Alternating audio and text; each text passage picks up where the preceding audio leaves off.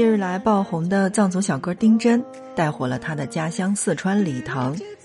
但依然有网友是满头的问号：理塘在哪里呢？嘿，我以为丁真是在西藏啊。事实上，理塘县和赫赫有名的稻城亚丁、色达、康定是一样的，都在四川省最西、最高、最大的地级行政区——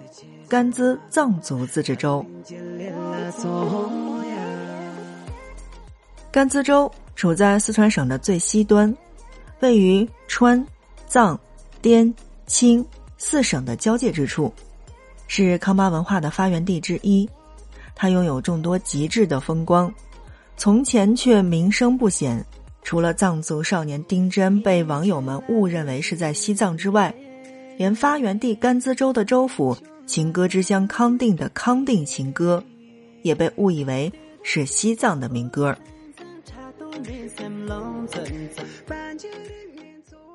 康定，它是四川海拔最高的地方。大部分地区，如最近爆火的理塘县，都位于横断山区。四川第一高峰，海拔七千五百五十六米的贡嘎山就坐落在甘孜。在这里，入没皆是雪山、冰川、高寒草原。四川的吉祥物大熊猫是少见踪迹的，反而有岩羊、海豹，乃至是藏原羚，包括藏野驴等高原精灵在此出没。它更是四川面积最大的地级行政区，总面积十五点三万平方千米，相当于九点三个北京的面积之和。天空之城理塘，情歌之乡康定，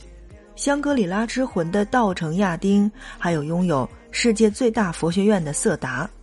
这些耳熟能详的打卡圣地，其实是都在甘孜州的。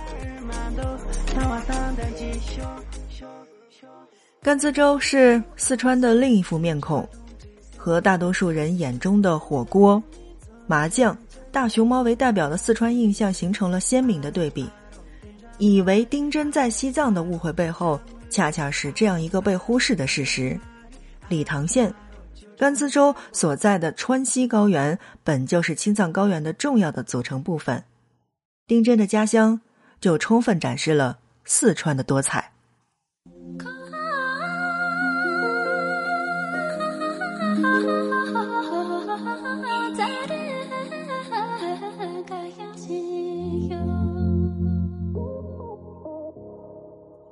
阿 FM 轻声时光，听着声音去旅行。那在今天的节目内容当中呢，我们来一起聊到的是四川小哥丁真的家乡理塘，或者我们用一个大的概括的词语，应该叫做川西。首先呢，我们来关注这片地方，应该是离人间最近的天堂——川西，或者说叫甘孜州，是位于青藏高原的东缘。如果说青藏高原是雪域天堂的话，那么在甘孜就是天堂离人间最近的地方。六千五百万年前，印度板块和亚欧板块碰撞，青藏高原开始逐渐隆起，而在青藏高原和四川盆地的交界之处。巨大的压力将高原的东部挤压紧缩，一系列落差极大的高山崛起，那么如同大地的褶皱是一样的。其中最引人注目的一座，就是今天甘孜州境内的贡嘎山。贡嘎以东是人口稠密、大厦林立的成都平原，我们熟悉的火锅、串串，包括麻将、茶馆。还有在街拍当中那些漂亮的小哥哥小姐姐，烟火红尘之气拂面而来，只有在天气晴朗的日子当中，才能穿越层层的楼宇，望见这座蜀山之王的洁白身影。而在贡嘎以西，则是冰川绵延、雪峰高耸的青藏高原，高山、草原、寺院、白塔、骏马和牛羊，显现出一派纯真而野性的田野气质。甘孜州就是在这片仙境当中，而丁真的家乡理塘县离成都不过才六百五十四公里。那么在这段距离当中呢，由于海拔的急剧升高，气温也随之下降，在降水丰富的贡嘎山区，厚重的积雪被挤压成晶莹的冰川。贡嘎主峰周围的冰川就已经多达七十四条，呈羽毛状向下扩散，像为蜀山之王披上了一层洁白的纱衣。由于贡嘎的冰川相对温暖和温润。又被称为叫做海洋型冰川，它们积累和消融的迅速，对山体的侵蚀搬运能力是特别的强，将贡嘎却切成了锋锐的金字塔形的山体，挺拔陡峭，一如康巴汉子线条的硬朗、棱角分明的面庞。而在贡嘎之下，甘孜州境内还有四座海拔六千米以上。两百余座海拔五千米以上的高山，如同众神降临，守卫着这片净土。在甘孜州的南部是大名鼎鼎的稻城亚丁三神山：仙乃日、央迈勇和夏诺多吉。他们或如明僧大佛端坐莲花，或似娴静少女冰清玉洁，或像勇猛的少年刚毅和雄健。三座雪峰呈品字形遥相对峙。巍然耸立，把稻城亚丁打造成了一片世外桃源。西北侧的雀儿山是川藏线上的著名的险关，最高峰已经高达六千一百六十八米。雅龙江支流的玉龙河、金沙江支流的西河和麦宿河在山下一南一北奔腾而过。这里曾经坐拥着川藏公路上的最高点，海拔五千零五十米的雀儿山口。而今天已经打通，成为一条长十二千米的隧道，十分钟既能翻越川藏第一险。相对于这些赫赫有名的雪山，甘孜州的第三高峰位于理塘的格聂神山，在外界的眼中是显得格外的低调和出尘。尽管藏民们把它视为叫做二十四座神山当中的第十三女神。将它奉为和喜马拉雅山并称为叫做圣乐金刚圣地，而格聂神山却如同一位高洁的隐士、绝世出尘。在二零零九年第九期的《中国国家地理》当中出现过这样的一句话，叫做：“如果你去过孤傲的贡嘎山，也看过美丽的四姑娘山，那么这座深藏在川西群山深处的大山。”对你来说，可能是四川雪山的最后秘境。这座海拔六千二百零四米的巍峨雪山，是康巴地区众多河流的源头，为四周的无量河、定曲河等河流源源不断的提供着水源。它就如同山下那位康巴少年是一般，在岁月中静静的守护着故乡，在雪域风光当中俯仰天地，面对外界的喧嚣。泰然自若。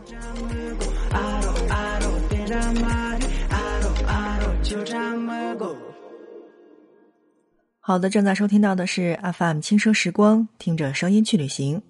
在今天的节目内容当中呢，我们来一起介绍到的是甘孜。甘孜州，或者说叫甘孜，在藏语当中的意思叫做圣洁美丽的意思。恐怕只有在那圣洁无瑕的雪山。晶莹美丽的冰川之下，才能孕育出像丁真一样纯净的少年。我觉得，如果你去到甘孜州的话，同时也可以看见一个多彩的四川。四川本就是极为立体的省份，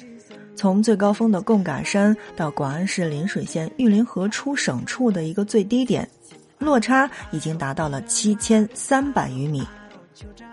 地势的复杂使得四川变得极其的多彩，它有着川北连绵的巴山，川南浩瀚的长江，中部肥沃的平原，还有到了川西则是属于高原雪山的世界。这一点，在甘孜州的身上是显得格外的鲜明。从行政区域上划分来看呢，甘孜藏族自治州是四川面积第一的地级行政区。其中，藏族人口已经达到了百分之八十二，更是新中国成立以后建立的第一个专区级少数民族自治州，而今年正是其成立的七十周年。从区域文化上来讲呢，甘孜州所在的康巴地区，还包括了阿坝藏族羌族自治州、木里藏族自治县，还有西藏的昌都市、云南的迪庆藏族自治州和青海的玉树藏族自治州等地区。藏区俗语里面说：“法于卫藏，马于安多，人于康巴”，就是指的康巴山河壮阔，人杰地灵，可见康巴汉子帅的是那么有理有据。而由于地处青藏高原东缘的特殊的位置，康巴人接受的文化丰富多彩，有来自青海、甘肃等地的黄河文化，还有来自四川的巴蜀文化、长江文化。以及来自彝族、纳西族、白族等地的这种多民族的文化，形成了具有独特个性的康巴文化。而德格印经院的崛起，又使得甘孜州成为了藏族地区三大古文化中心之一。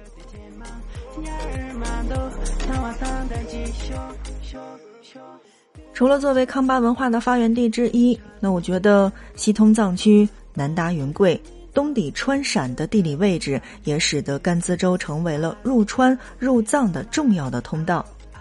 在古代，它是川藏茶马古道的重要的组成部分。从今天的成都、雅安，一路途经甘孜州的康定、雅江、理塘和巴塘等地，由昌都最终抵达拉萨。商旅们携带着以产自蜀地的茶叶为主的货物入藏。这一带已经成为了昔日往返西南地区的商贸的集散地，而在今天，这条线路则与著名的中国最美景观大道三幺八国道是部分的重合，恰似一条精美别致的玉带，横穿整个甘孜境内，形成了一条美景高度集中的景观长廊。在甘孜州的泸定县境内，它跨越大渡河。和尚自清康熙年间修建的泸定桥，见证了革命岁月中的纷飞战火。他路过贡嘎山，山间以低海拔现代冰川闻名于世的海螺沟，冰川与森林共生，如同一条天堂深入人间的绿带。还有我们所熟悉的在墨石公园的土石林，层层叠叠，千姿百态，在不同的季节会显示出不同的颜色。像是走进了科幻的世界，置身于外星球的魔幻地貌当中。包括在丹巴，甲居藏寨的这种楼房，沿着大金河谷层层而上，依托着山势延绵起伏，一直延伸到卡帕马群峰脚下，如同一幅汇集了雪山、河谷、溪流和人家的水墨画卷。而在甘孜州。除了山水景观之外，还有一座座的寺院四散分布。白玉的亚青寺、色达的喇荣寺、康定的塔公寺、石渠的色须寺，还有理塘的长青春科尔寺。每一处寺院、每一处庙宇、每一座白塔，都如同雪山和城市之间架起的一座桥梁。